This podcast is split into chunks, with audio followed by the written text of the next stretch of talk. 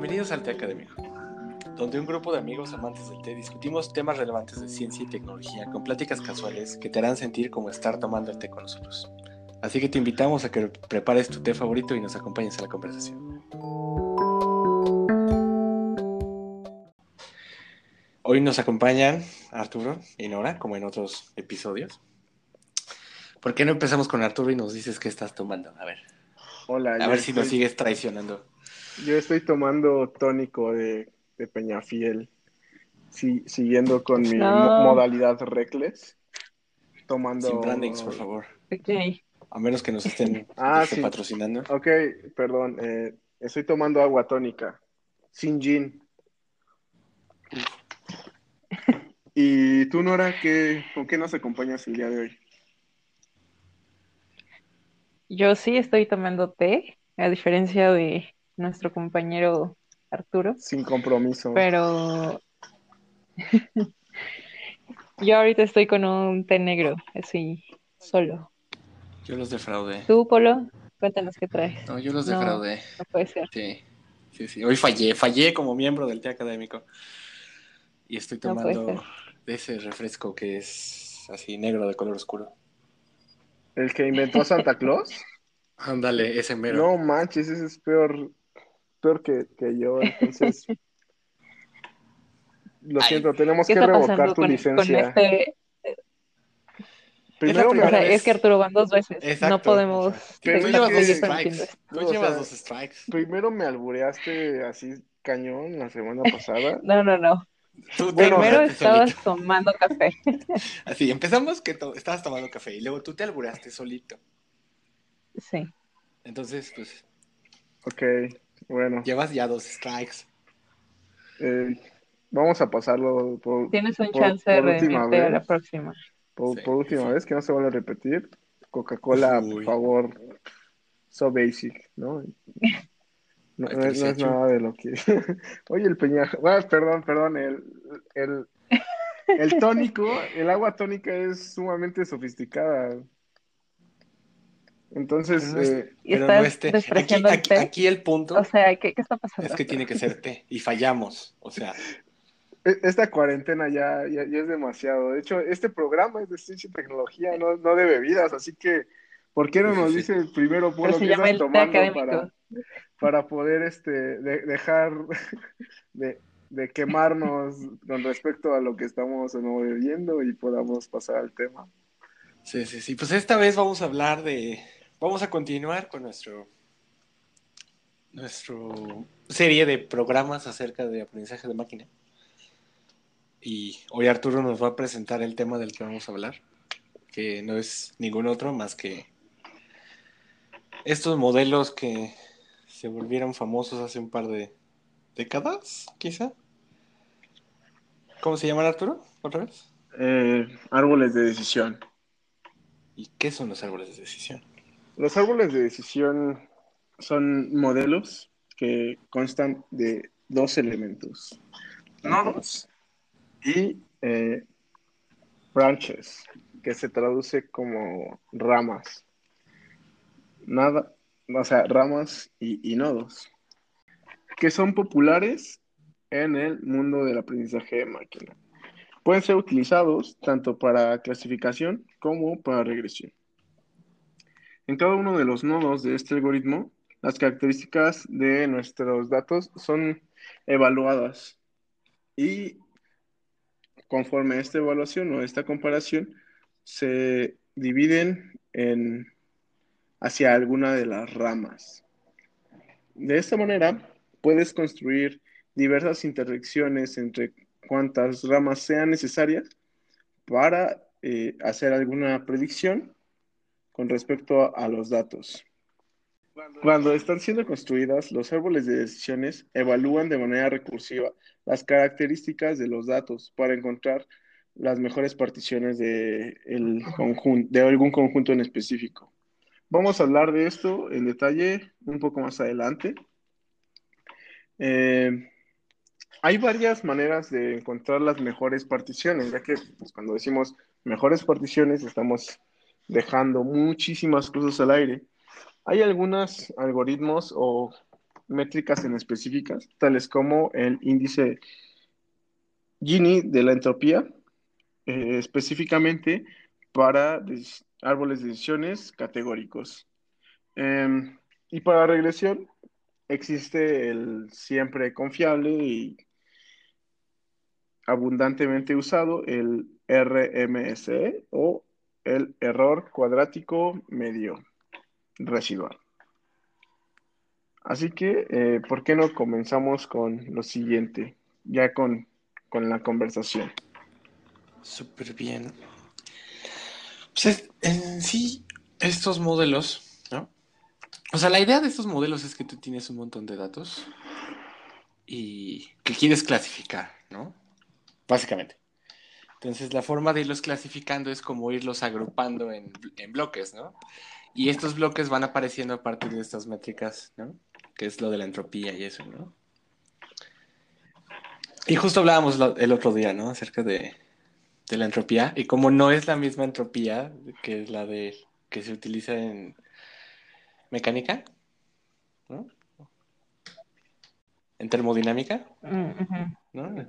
termodinámica Y, en física. Y en física Y en todo eso, ¿no? Que es la entropía, pero la entropía de la teoría de la información. Pero ¿qué es todo esto de la entropía de la teoría de la información? ¿Y a qué se refiere? Pues así muy, muy, muy, muy, muy, muy rápido, así muy. Ya me dirán ustedes qué opinan de mi definición de la entropía, pero básicamente por lo que yo entiendo y por lo que yo he estudiado y por lo que he visto. Este investigador de los 50, los 40, ¿no? Shannon, Claude, este, quería medir qué tanta información había en, en una cadena, en una cadena, ¿no? Por ejemplo. O sea, qué tanta, qué tanta información cabía como en un mensaje, ¿no? Por así decirlo. Entonces, a partir de ahí surge como esto de, de, lo que es la teoría de la entropía, donde la idea es que en un conjunto, ¿no? en este caso, en un conjunto de datos, existen como estas características o estas claves o estos como variables, ¿no? Que permiten darle orden al conjunto, ¿no? Básicamente. A diferencia de la entropía de termodinámica, donde según yo la, entropía desordena todo, ¿no? Aquí estamos buscando cómo mm. ordenar todo, ¿no? O sea, estamos yendo como para atrás, ¿no? Tenemos todo desordenado y vamos a ordenarlo. Entonces, esta métrica básicamente es lo que hace, mide qué tanto orden se genera si nosotros separamos el conjunto este, utilizando una característica u otra. Y entonces la que mejor ordena el algoritmo se elige para construir un nodo y este sirve para separar los datos y así una y otra y otra y otra y otra vez hasta que se hace un, arbolito bien padre, ¿no? Ok. Según yo. Eso es lo que yo entiendo. sí, sí, creo que creo que sí está súper eh, como que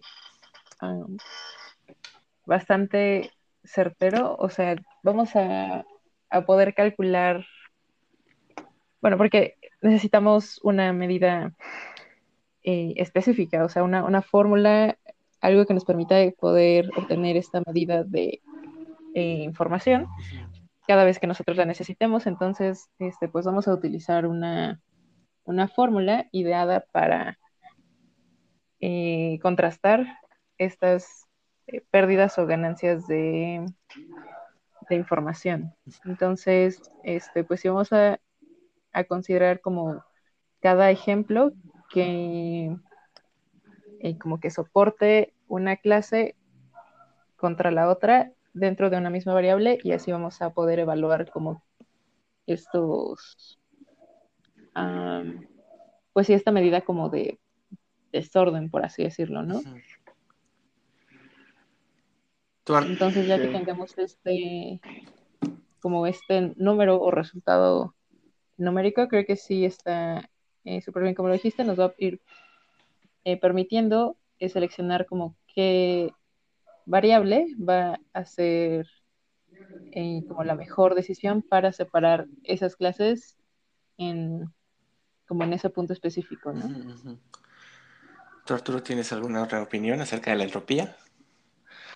Claro, pues bueno, si nos enfocamos en los agujeros negros, podemos observar que ah, no es Es- no sé qué. Esa es otra entropía. Eh, arguably, o, eh, me, doy a la tarea de, establecer algo ya bien serio para poder ofrecerle a, los radio o podcast escuchas eh, cuál es la diferencia entre el concepto de entropía, eh, hablando de teoría de la información, y hablando en, el entorno físico.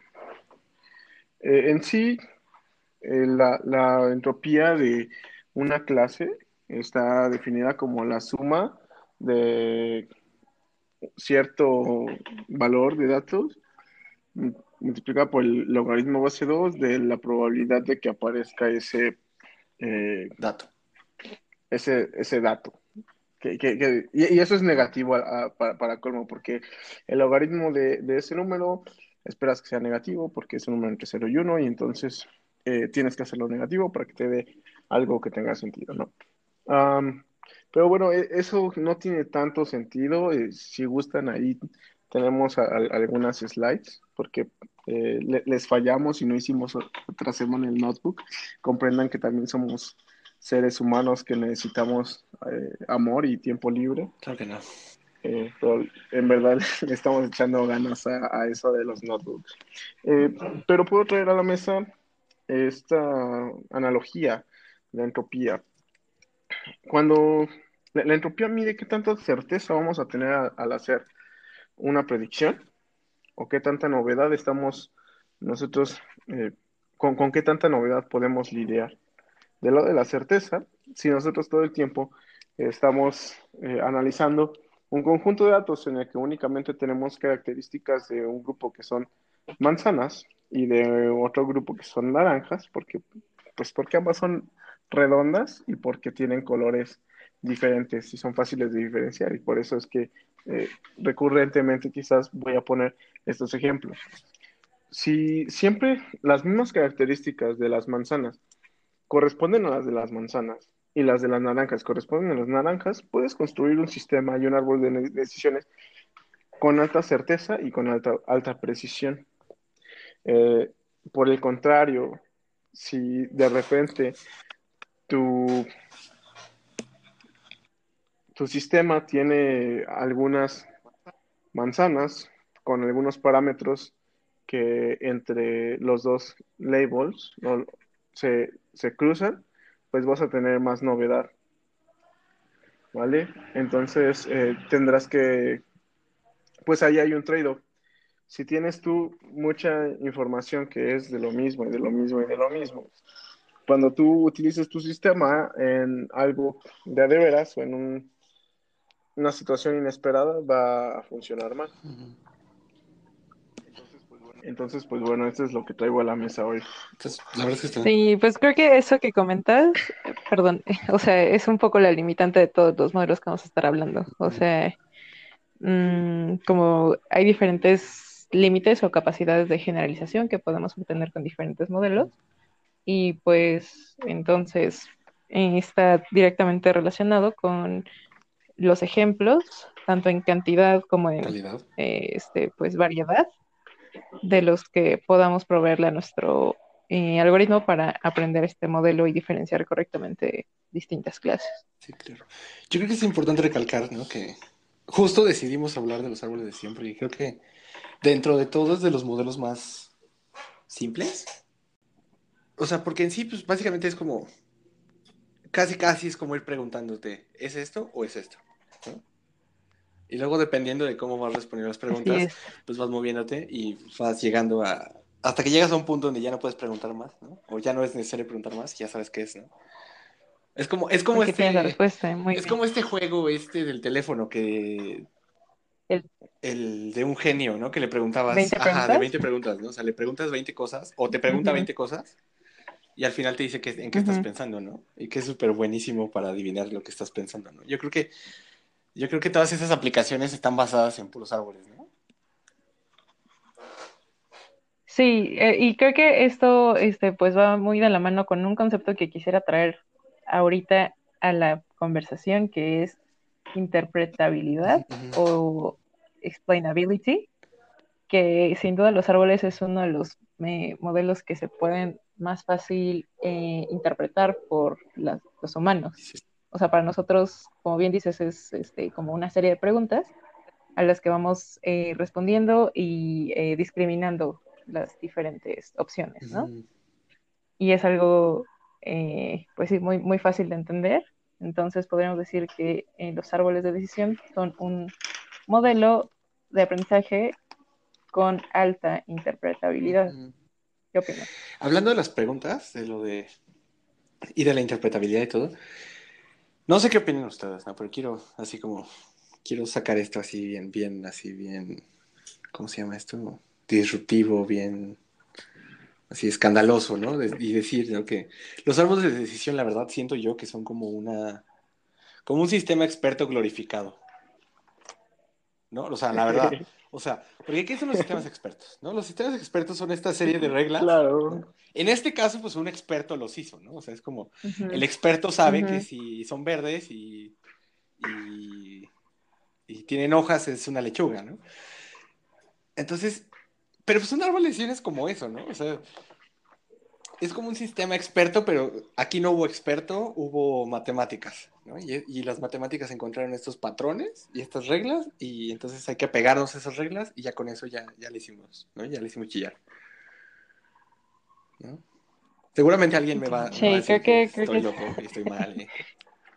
¿no? no, para, para nada, amigo. Aquí el T académico es un, es un sitio que abraza las nuevas ideas y que aplaude que approaches novedosos, pero y, este quizás no sea tan novedoso porque los sistemas expertos se vienen haciendo desde hace muchísimo tiempo. Y en particular estoy de acuerdo, lo que han cambiado son las técnicas de cómo entrenar el sistema, pero si tú lo ves desde una perspectiva un poco más amplia, sigue haciendo la misma, sigue teniendo la misma funcionalidad que un sistema experto con diferentes eh, propiedades. Una propiedad que, me llama muchísimo la atención de los árboles de decisiones, sobre todo, es qué fácil son de abstraer. Porque es lo que nosotros hacemos. Eh, es, es, algo que podemos comparar con, con, nuestra vida cotidiana. Nosotros podemos llegar a una intersección por ejemplo, si, voy a ir a Chapultepec, primero voy a San Lázaro y de San Lázaro pues hay una bifurcación. Eh, tengo que ir dirección observatorio o dirección Pantitlán, eh, pues quiero ir hacia, hacia allá. Entonces tengo que ir en, en, cierta dirección, ¿no? En dirección observatorio. Entonces, como estos ejemplos podemos encontrar muchos otros. Eh, supongamos que si yo salgo temprano de, casa para, ir a trabajar, utilizo una vía, ¿no? Una vía que, por la que me puedo tomar café. Pero si mi tiempo es, si, ya tengo problemas de tiempo, pues me tengo que ir por una vía rápida. Entonces, aquí estamos hablando de comparaciones y de acciones, lo, lo cual tiene su análogo en los árboles que son los nodos, que es precisamente donde van a partir ciertas decisiones. Y entonces, como es algo tan fácil de abstraer, es súper interpretable. O a eso yo le atribuyo la interpretabilidad. Y además que son súper fáciles de crear, ¿no? O sea, porque hasta podrías hacerlos a mano, la verdad, con suficiente tiempo, ¿no? Pero a ver, entrar en una, entrar en una red neuronal a mano, ¿no? A ver, a ver te reto, ¿no? También se puede. Backpropagation de 6 millones de nodos. Trivial, te llevas toda la vida, pero lo puedes hacer, ¿no? bueno, perdón, pero 6 millones de nodos, incluso la computadora se muere. Entonces, yo creo que está padre esto de los árboles porque es como, justo es como esta primera introducción vamos a hacer un, un esquema de redes, ¿no? Porque pues es como una red, es como un grafo, ¿no? Dirigido, un poco. Sí, sí es, un, grafo, que puedes recorrer, pero... O sea, no, no le llamaría una red. Bueno, no, porque no está conectado, ¿no? O sea, no, es conexión ni... Pero es un grafo y las redes pues que son más que un tipo es particular de grafos. Todos los Todas las redes son grafos, pero no todos los grafos son redes. Puede ser. Tal vez estoy equivocado un Exacto, poquito en la, claro. Es que, en la definición precisa, es que los grafos, los grafos son sumamente versátiles. Todo puede ser un grafo, me atrevería a decir yo, si, si lo sabes abstraer, ¿no? Pues es que El podcast es un grafo también, digo, o tiene una representación en grafo. Depende de qué quieras saber de, de- de cierta cosa, puede ser una representa- representación en grafo. también padre los grafos. Entonces, pero bueno, yo creo que es de los Eso quiere decir que todos los matemáticos son topólogos. Claro. Yo pienso, yo pienso la verdad, o sea, sí, yo sí pienso, tomando, digo, desde mi perspectiva de computólogo y no de matemático, que casi todos los problemas, si no es que todos los problemas de matemáticas, se podrían traducir de alguna manera a un grafo. A ver, vamos a, vamos a escribir eso y Sí, nos sí, lo sí. llevamos de tarea. O casi todos todos. los problemas, teorema, teorema sí, sí. de llano, Teorema 1. 2021, gente. Yo, yo ya olí un. Turing por ahí o, Pues es justo, alguna, este, pues es justo esta cosa del fuerte, ¿eh? NP versus P, del no polinomial versus polinomial, ¿no? O sea, de, de ahí se deriva todo esto. No sé, creo, creo que estás yendo muy lejos, amigo, pero no pasa nada, yo, yo te apoyaré hasta. Cuando me den mi Turing por haber hecho una, así, una cosa, ¿Qué tal si es cierto? Sí, estamos viendo el Yo- nacimiento yo aquí me voy de a reír. un genio. Bueno, entonces tu premisa es que todos Casi los problemas todos. pueden ser Representados como en un grafo. aclaré. Casi todos. Yo creo que sí, porque al final de cuentas eh, ha- hay problemas NP completos. O, o sea, creo que sí, nos sí. estamos saliendo un poco del contexto. Ahorita lo aterrizamos. Hay, hay que, eh, sirve como una buena introducción para cuando hagamos el programa de P versus NP y nos metamos, eh, que, que tengamos que mandarles a todos nuestros radioescuchas alrededor del globo su, su cuadro de LSD para que nos entendamos todos. Este, Este programa no, no fomenta el uso de drogas. lo- los problemas más difíciles de resolver son problemas que caen dentro de una categoría que le llamamos NP, porque no podemos resolverlos en un tiempo polinomial. O sea, es tan difícil. También difícil. Entonces, eh, sí, básicamente si tú puedes resolver un problema NP completo, que, que bueno, Sí, que sí. aparte es otra cosa, ¿no? Eh, pu- puedes traducir cualquier problema de NP a ese problema y resolverlo y regresar la Sí, sí. solución del otro problema. Ajá. Esto es muy, no, no es tan fácil visualizarlo. Eh, esperemos que para ese entonces ya eh, se, se- se nos haya dado el momento de eureka para, para hacer lo- los, los notebooks, ¿no? Para y poder tener código, algo tirar líneas de código para nuestros Ajá, escuchas. para echarnos unas líneas. Sí. Bueno, pero aterrizando todo esto a lo que yo iba con lo de los árboles y todo, pues los árboles es como traducir un sistema experto en un grafo. O sea, en mi opinión. A eso me refería yo con lo de. ¿No? Porque es como, tienes este grafo, esta estructura de datos, que es un árbol, porque los algoritmos no, no es. El, el árbol no es un algoritmo. ¿No? Hay, hay que, hay que Ajá, no. El árbol no, No, es un no, no. algoritmo. El árbol es, es, es el resultado No. ¿no? De, de hacer un algoritmo generador de árboles de decisión. Así es. el- Claro, son como El las árbol es el reglas que modelo. ya obtuviste Ajá. Ajá, y, y te dice las reglas y, y también tienes que saber cómo extraerlas. Entonces, Tienes Pero ya que las extraes y ya que las generas y todo, pues lo que resulta pues es un grafito, ¿no? O sea, un grafo chiquito, no grafito así de lápiz. Este, o un grafo enorme, ¿no? Porque a lo mejor tu árbol tiene 700 millones Sí, de puedes tener. Me acuerdo de una vez una tarea, ¿no? Que hicimos por ahí en la maestría. Que yo todavía sigo preocupado ah, de sí, si, de si sí lograron lograron encontrar a los encontrar. chicos a tiempo. Bueno, pero ese no era un. Técnicamente, ese era un grafo y no era un árbol. Sí, pero bueno, Era un. como un autómata. Sí. Ajá. Pero bueno, el punto es ese, ¿no? Ajá, O sea, puedes tener sí. un árbol gigantesco. Entonces, está súper padre dentro de todo, ¿no? Que siguiendo esta serie de pasitos de voy a calcular la entropía y voy a calcular esto y voy a calcular aquello. Y voy a pegar piezas aquí, piezas allá, como que puedes hacer lo mismo que un experto haría o similar, ¿no? Ok, entonces, eh, este, perdón que te Este, interrumpa, pero quisiera introducir una pregunta aquí. ¿Cuál sería la diferencia entre como un sistema Ajá. experto, un sistema basado Ajá. en reglas y un árbol. Ah, Ahí debe haber una, un traslape. Estoy de acuerdo con eso, pero sí hay una diferencia. Ajá. Porque el árbol, el árbol es un sistema basado en reglas. Inherentemente tú estás creando reglas para categorizar o para predecir. ¿Cierto? Y, y un sistema experto eh, es que bajo ese esquema, eh, sistema experto ya es un jargon, ¿no? Un jargon muy viejo, por cierto. Sí. Es como si dijeras el...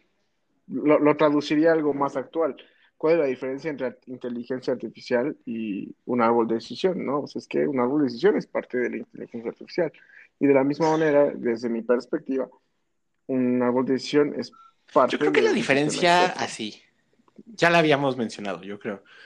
En el sistema exper- experto tú tienes una base de conocimiento, que justo por eso se llaman sistemas expertos. Porque un experto hizo el sistema, ¿no? O sea, Sí. hizo esta base de conocimiento, te Ujú. dijo, mira, cuando el foquito parpadea verde tienes que apretar esto, pero si parpadea naranja tienes que apretar esto, pero si parpadea rojo tienes que apretar esto, ¿no? Pero si una vez que aprietas esto, parpadea verde, entonces haces esto y esto y esto. Entonces, el experto fue creando esta base de reglas, ¿no? No sé, un ingeniero, un Sí. doctor, un agrónomo, no sé, alguien, ¿no? Creó este sistema de reglas. Y entonces, tú lo que haces con el sistema experto es construyes un... ¿Cómo se llaman estos? Una... Un motor de inferencia. ¿Sí? Que son estas cosas como que es lo que va a leer, ¿no? La- las, las reglas y va a decir, si esto Sí, hace sí. esto, si esto hace esto, si esto hace esto, ¿no? O sea, va como, es lo que va a hacer, básicamente, ¿no? El, el- Vas a programar así como un robotcito que, que, que vas a ver, ¿no? Que cuando sucede esto, tú vas a hacer esto y así, ¿no? Y, en el, y, y básicamente son, Ajá, son entonces- preguntas de sí, entonces, ¿no? Si esto, entonces aquello. Ajá, exacto. Lo podríamos reducir a un problema de, de Ajá, exacto. condicionales. Si esto, ¿no? entonces aquello. Una y otra vez, una y otra Ajá. vez, una y otra vez. Y se repite, y se repite, y se repite, y se repite ad nauseum, ¿no? Y lo mismo un árbol de decisión. La diferencia es que el árbol de decisión solito hizo esas reglas, ¿no? O sea, como que el árbol de decisión extrajo los patrones, entre comillas, solo. Y no necesitaste del experto. O, o no tanto, ¿no? Ok. O sea, entonces, Híjole. como que No sé. am, si Es armáramos una eh, taxonomía, sería como este eh, sistemas basados en, en reglas hasta arriba y tanto sistema experto como árbol serían este, salidas de este. Supongo que, que las versiones más simples de los árboles de decisión, sí. Porque pues, ya, ya hay cosas bien locas, ¿no? En el estado del Mm. norte. Pero yo creo que, yo creo que la mayoría de los métodos como más simples, o, o al menos de los primeros este, trabajos que se hicieron en, en, en, en el área de, de lo que son los árboles de decisión, ¿no? Todo esto. Pues es como justo, ¿no? Este, árboles de decisión basados en reglas, ¿no? De hecho, creo que hay un algoritmo que se llama así. Árboles de Ajá, decisión lo, basados que, lo en que reglas. hace, eso está sí, sí, que interesante. según Wow. yo, porque estudié un poquito, ¿no? Sí, mínimo de árboles de decisión durante la, la licenciatura. Según yo, lo que hace este algoritmo es que toma como un conjunto de reglas ya hechas y entonces genera un árbol de decisión a partir de ellas. ¿No? O sea, como que estás mezclando ahí los dos. ¿no? O sea, tienes un conjunto de reglas y haces un árbol de decisión para esas reglas. Entonces, como que es, ¿cómo decirlo? Como, como quitar todas las reglas que no sirven, ¿sabes? O sea, como hacer un sistema más chiquito y más Mm, exacto, oh, como, como- como ya, para mejorarle la, exactitud al sistema experto. ¿no? Sí, sí. Vamos a hacerlo mejor. Para, para no repetir cosas, porque de repente, eh, Sí, hay redundancia. si utilizas algún algo, algoritmo para generarlo, de repente quizás estés checando el mismo valor dos veces y eso sea Entonces, ¿no? O, o- o se utiliza también para conjuntos de reglas dinámicos. Entonces, si tú le vas metiendo nuevas reglas, nuevas, nuevas, nuevas, nuevas reglas, lo que hace el algoritmo es ir como mutando el arbolito, el arbolito va creciendo, ¿no? Y ya al final te quedas con el conjunto de reglas que en ese momento es el más exacto, ¿no? Es el, es el que más se acerca a, a- a- a lo que quieres lograr, ¿no? Entonces está muy interesante, la verdad, pero sí, es, Es, yo creo que es un tópico muy difícil el poder separarlos y al mismo tiempo yo creo que lo más correcto es separarlos. Sí, o sea, porque creo que se llaman diferente, por lo menos por alguna razón, y debe haber alguna diferencia este, que, que se nos está escapando ahorita, pero pues no sé, se me hizo interesante. Seguramente. Tal vez encontrar. La diferencia, ¿no? Seguramente un experto en árboles nos está, nos está, diciendo de cosas porque dijimos que son sistemas expertos. sí, estamos. algo así súper insultante o algo así. Sí, sí, sí. Terrible. Estamos pecando. ok, entonces estaría buenísimo igual si la próxima semana pudiéramos hablar con alguien que, que nos venga a aclarar esta duda de cuál es la diferencia. capítulo 2. Árboles de decisión, capítulo 2. Es más, una serie de árboles de decisión. Y luego una serie de. ¿no? Y así vamos. Subseries. Hacemos un árbol de decisión. Para tener contenido. que vaya avanzando por cada una de las series. ¿no? Para que nuestros radioescuchas sepan a dónde moverse. Hacemos un sistema experto. Un... Que les diga qué episodio. Y luego haremos un algoritmo a estrella para poder recorrer ese. de la manera más corta a estrella. Dependiendo del tema que quieras. Puedes hacer algo más ineficiente, ¿no? Como planning. También. Sí, justo planning es, era el tema de la. Porque planning es, es no tan cool. Digo, a mí no me gustó ese tópico porque estaba bien tonto, ¿no? Bueno, yo, yo lo veía tonto porque Quizá. no fue el approach correcto. Disculpen. o sea, pero así como lo veo, eh, para cosas simples no, no está tan padre, pero supongo que para cosas súper complejas, no sé, ya hablando de a nivel de una planta de producción gigantesca, pues ya haya cosas que le puedes explicar. Sí, seguro sí. Pues es como, es como hacer un árbol de decisión para saber si vas a salir. Y tu única condición es si está lloviendo o no. No necesitas un árbol de decisión. ¿No? No necesitas todo un algoritmo de, planeación para saber que si está lloviendo no vas a salir, ¿no? Si, si, si tú ya lo sabes. Bueno, tú no, tú no, pero tú yo robot quizás. Bueno, es que yo ya tengo ese modelo implementado, ¿no? Pero es que entonces no sería un árbol de decisión, sería un sistema experto porque eh, el yo real de Polo hubiera sido el experto que programó el yo robot. Programó esa regla. Lloviendo, no salir. Entonces ya tiene ese, ese conocimiento. Y lloviendo, entonces no salir. Exacto. If está lloviendo, de es, no un, es un tópico aquí. Hay, hay un cliché, hay un cliché que dice que todos los sistemas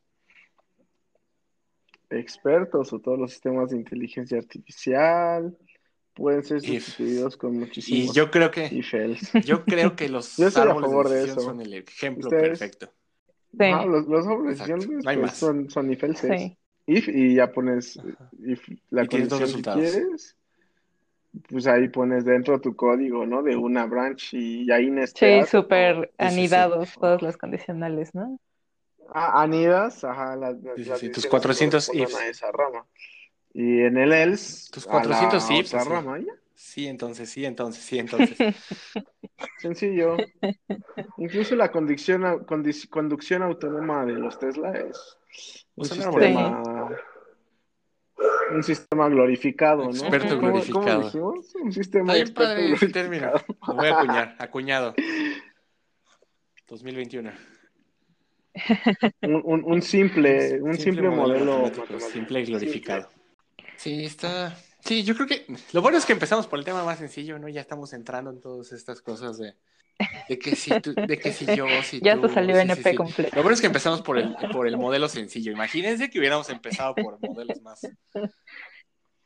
acá bien poco interpretables. Ah, pues está, está bien, está bien. Yo creo que el siguiente que será como regresión. Yo creo que debemos haber empezado con regresión. Sí, yo creo que regresión. Y entonces ahí ya vamos a hablar más de estadística, ¿no? Yo creo que debimos haber empezado por regresiones y, y luego pasar a los modelos. Además, cuando hablemos de regresiones, vamos a tener que hablar de R cuadrada, de, de varianza, de cosas ya hardcore que quizás del- de, de todos los siete radioescuchas que tenemos, pues ya se queden como dos, ¿no?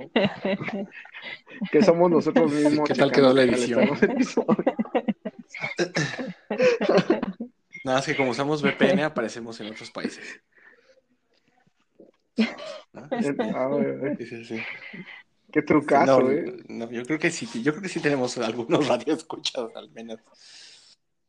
Este, Y si alguien nos está escuchando que no somos nosotros mismos, tal vez intenten dejarnos un mensaje en Anchor o vamos a tener próximamente algunas redes sociales para Facebook no. este, interactuar un poquito más con, Facebook con no. todos. Por lo menos un canal de Telegram Sí. o algo así, Pero Facebook no, porque o un Twitter. no queremos que Mark Zuckerberg miren. nos robe nuestra idea. Si son cinco personas más, van a tener atención personalizada. Cualquier duda que tengan, podemos. Si quieren que hagamos Se hacen tesis, se hacen este, trabajos con árboles de decisión, siempre. Se hacen tesis de árbol de decisión. con árboles de decisión. Este, baratas. Se hacen sistemas expertos. Baratas. No, yo creo que, pero bueno, en- en- en- entonces, ¿para qué son los árboles de decisión? No hemos dicho para qué son los árboles de decisiones, ¿eh? Creo que no hemos dicho eso. Para, sí, lo dijo Arturo al principio, para clasificar o para regresión. Ah, bueno. O estimar Ujú. funciones, vaya, que, que es la Así regresión. como si tengo X, entonces Y. ¿No? Básicamente. Ajá, Ajá, ajá. diferentes variables pueden este, como que determinar eh, las categorías, las, no, más bien no son categorías, la- el resultado de una Sí, una variable objetiva. ya, ya. Y retomando lo de la interpretabilidad y de que son los modelos más simples, yo creo que, que hay de momento. O al menos los modelos estándar que se usa de árbol de decisiones, ¿no? Habrá un estado del arte que tenga un árbol de decisión hibridizado con un algoritmo de redes neuronales profundas en cada nodo y una cosa así, ¿no? Pero Uf, este, tomando como base, ¿no? Los modelos más sencillos, ¿no? Que son todos estos de...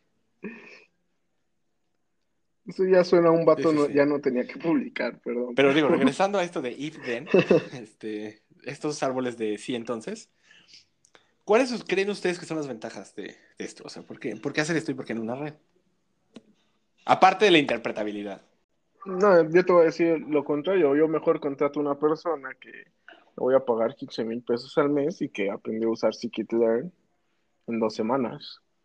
Que me interesa que alguien sepa sí. interpretar. Sí, exacto. O sea, ¿por qué, por qué entonces hacer árboles? ¿Eso qué? Sí, sí, sí, sí, porque se puede convertir en un problema, este, pues, súper grande de optimización de matrices para encontrar como componentes principales o, o eigenvectores, eigenvalues. Sí, sí. Bueno, que vamos a hablar más adelante cuando, cuando veamos estos temas. Pero, pues sí tienes, creo que un punto súper importante ahí. Sí. Y eso que no hemos hablado de los árboles de decisión no supervisados. También, los árboles Oh, y ra- de los, de los bosques random.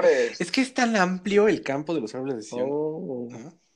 O sea, la verdad, hay, yo creo que es un- como fue uno de los primeros modelos de inteligencia artificial que existieron, ¿no? De aprendizaje de máquina. Yo creo que hay tanto estudio en esto. O sea, porque fue como hace unos años, estas Sí, eran creo las redes neuronales, ¿no? Profundas. Ok, Antes de que se inventaran. No sé, no, estoy, no estoy seguro cuáles hayan sido los primeros. Porque la, la, la línea entre, oye, güey, esto ya es inteligencia artificial, y oye, esto no es inteligencia artificial, es muy difusa. No, no existe como con los físicos, ¿no? Que, que, hay una línea muy marcada entre un, un día, ya, ya nos reunimos y decimos, a ver, vamos a vernos todos, vamos a hacer un desmadre en Copenhague y ya de ahí vamos a platicar acerca de este pedo. Y bueno, a partir de ahí, pues ya mecánica cuántica, ¿no? O, incluso antes. Pero, bueno, ya, ya hay como un suceso al que puedes hacer referencia. Pero aquí en inteligencia artificial es un campo que, pues está muy cañón, ¿no? Que, me, atrevo a decir que fue- fueron muchas cosas que se desarrollaron de manera simultánea. sí, y que ajá, y, y las personas no tenían idea de que algún día alguien nos iba a utilizar para venderte cosas, ¿no? Para saber por quién vas a votar.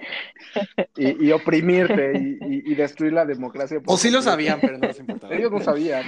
Sim- simplemente. no, es poco Sí, no, probable, hace 50 ¿no? años había como sea, más interés matemático, yo sí, creo, claro. que, que Como, como alguien veía un conjunto de datos y decía, güey, puedes dividirlos así y está cagado, está chido, y ahí- ya, y se dedicaban a hacer otra cosa. Pero de repente le, le vimos uso y. es que va de nuevo, o sea, creo que el punto es aquí que había un montón de datos y la gente decidió utilizarlos para vendernos cosas. La gran disponibilidad. Ese es el meollo. Pasamos a, a- a hacer ciencia aplicada. Toda la ciencia es aplicada. La gente decidió usarlo.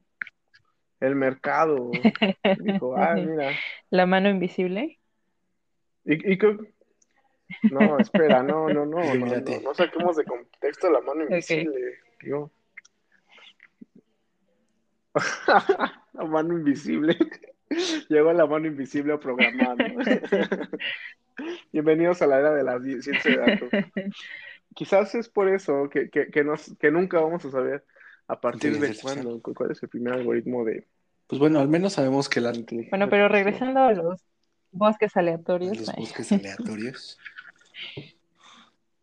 ¿cuál es la diferencia con un árbol de decisión? Pues básicamente los bosques aleatorios son como haces muchos, muchos, muchos, muchos árboles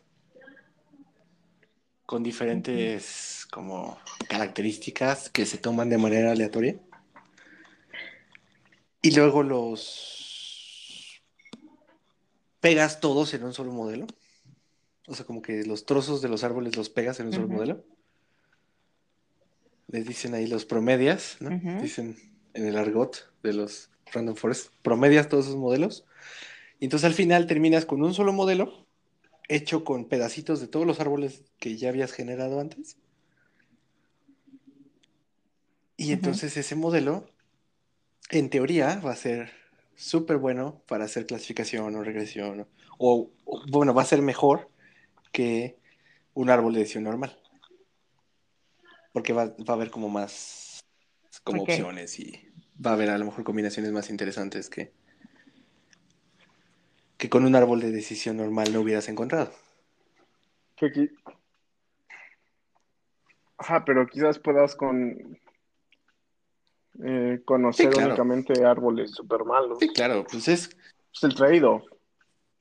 Un, un método este, analítico, pues siempre te va a dar la misma solución en un conjunto de datos estático. Pero ya cuando dices, Ajá, es que no es Random. porque eh, selec- o sea, pongas aleatoriamente las variables en cada, en un nodo diferente. O sea, sino porque seleccionas aleatoriamente Ajá. las variables que vas a utilizar en el, en el algoritmo para generar buenos Exacto. árboles. Ese, ese es el aleatorio. si seleccionas características diferentes cada que generas un árbol. De Ajá, manera exacto. aleatoria. Ajá, ajá, ajá. Y te aseguras que No generas árboles. Sí, sí, sí, y te aseguras que ese árbol sea bueno o lo más bueno que se pueda, ¿no? Ujú, ujú. ¿No? Lo más mejor, pues, claro. No, pues es que, es que aquí, bueno. o sea, es que todos estos algoritmos Mm. hay que aclarar, ¿no? Que, que en este caso sí se, sí, sí se puede decir casi casi más mejor, ¿no? O sea, porque la, la forma técnica de decirlo, Más la óptimo. forma técnica de decirlo es más cercano al óptimo, ¿no? O sea, más óptimo que los demás, ¿no? O sea, aquí sí se puede, porque son algoritmos que no son exactos. Entonces, uh, no sabes si ya estás en el óptimo. Estás en el que de momento parece ser el óptimo, ¿no? Entonces, aquí yo creo que sí es válido. Yo creo que sí es válido decir eh, más óptimo. Solo aquí. Pero el problema con, con las cosas que en las cuales puedes decir que es óptimo y que no es óptimo, es que por lo general no sabes si realmente es el óptimo. Porque para empezar, Exacto, si ya conocías ya- el ya óptimo, tienes el no te interesaría Exactamente. ese problema. Entonces aquí pues no sabes si llegaste o no al, al verdadero óptimo de todo lo que hay. A lo mejor llegaste a un Ajá. a uno que está cerca de ser el óptimo. Y a lo mejor eso es suficiente. En este caso, a lo mejor encuentras un árbol bien padre. No, no tiene 100% de clasificación y de generalización y de... No, pero pues a lo mejor obtiene el 95%. Ajá. y, pues, es suficiente, ¿no? Sí, aquí yo, yo invitaría a los podcast escuchas a pararse un momento y decir, ¿para qué quiero conocer los árboles de decisiones? Como alguna curiosidad matemática, pues bueno, quizás sí me acerco y los conozco y me pongo a, habla- a hablar de optimización, de cosas óptimas, pero si no, no te interesa meterte en broncas de, de qué es óptimo, qué no es óptimo, en este argot que ya es prácticamente metafísico, Sí, pues no te metas en estas broncas, que utiliza lo que ya sabes y Ya ahí vienen, ya. Ya ahí vienen varios árboles implementados. Nada más los. Data Quest. Data Quest, este, Geeks for Geeks. Udemy, dos semanas para... Udemy for the win also. Coursera. Sure, sure. Estructura de, eh, estructuras de datos y algoritmos en Coursera, y ya con eso. Pero sí, entonces, ese- el, el retomando de los árboles de, de los árboles random, de los bosques random, pues ese es el, esa es la magia, ¿no? De los bosquecitos, que es como, vamos a hacer muchos árboles muy buenos y luego vamos a pegarlos todos juntos. Y si tenemos muchas cosas buenas, vamos a hacer una cosa más buena. ¿no? Si juntamos muchas buenas cosas, va a resultar en una cosa que es más buena que todas las cosas anteriores, ¿no? Básicamente ese es el... No, Esa es la ahí idea. hablando de. Bueno, me vino a la mente la diferencia de, de entre programar, ¿no? Y saber implementar modelos y, y saber eh, interpretarlos y la- las matas detrás de ellos. También sería valioso que dedicáramos algún capítulo a, a extendernos Sí, este tópico que está bien interesante. Pero es como para... Es como me- para radio escuchas avanzados. Claro que no. Pero aquí no hacemos Bueno, sí, no, distinciones. todos Yo lo pueden escuchar. el- Bueno amigos, entonces para recapitular el programa, hoy hablamos acerca de los árboles de decisiones que son una serie de reglas que pueden ser construidas con diversos algoritmos que son sencillos y altamente interpretables. Hablamos de los árboles entre otras cosas, ¿no? Además, por ejemplo. hablamos de, De algunos de muchos y temas pero hoy. todos revolviéndose alrededor de, de los árboles. Sí. Claro. Y de los grafos. Y una breve de introducción. NP completo, pero Al problema de la- los problemas no polinomiales. Al problema que son los problemas no polinomiales. Pero bueno, es- espero que hayan llegado hasta este punto. ¿no? Y sigan escuchando. Y en el siguiente capítulo vamos a hablar. ¿De qué vamos a hablar? De regresión. de regresión lineal, logarítmica, De regresión logística. digo, logística, en general de todas las regresiones que que te refieres. Sí, ¿no? Pues yo creo que de regresiones en general, ¿no? Que son como. Regresiones. O sea, ambas, por eso, regresión lineal, regresión logística. ANOVA. ANOVA. ANOVA no es regresión. Es un análisis de, ANOVA de no es varianza regresión, pero que también ha- habría de abordar eh, métodos estadísticos, ¿no? El de Claro, ANOVA poderosísimo, ANOVA. Pues Yo creo que sería bueno hacer un episodio, quizá el siguiente, de métodos estadísticos. ¿no? Como ya hablamos de árboles de decisión, que son como bien intuitivos, son, bueno, para nosotros son bien intuitivos, son bien, son como sencillos de comprender cómo funcionan. Y ahora igual nos movemos a algo un poco más de mates más duras, ¿no? Más hardcore. Ok, entonces empezamos con estadística antes de entrar a otros modelos. Pues no sé, esa es mi opinión. Ustedes escuchas ya lo sabrán cuando publiquemos el siguiente episodio.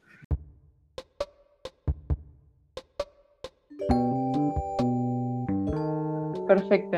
Entonces, pues, de nuevo, gracias por haberse quedado otra hora con nosotros. Muchas gracias. Y nos vemos a la próxima.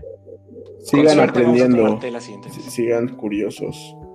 Sigan nerds.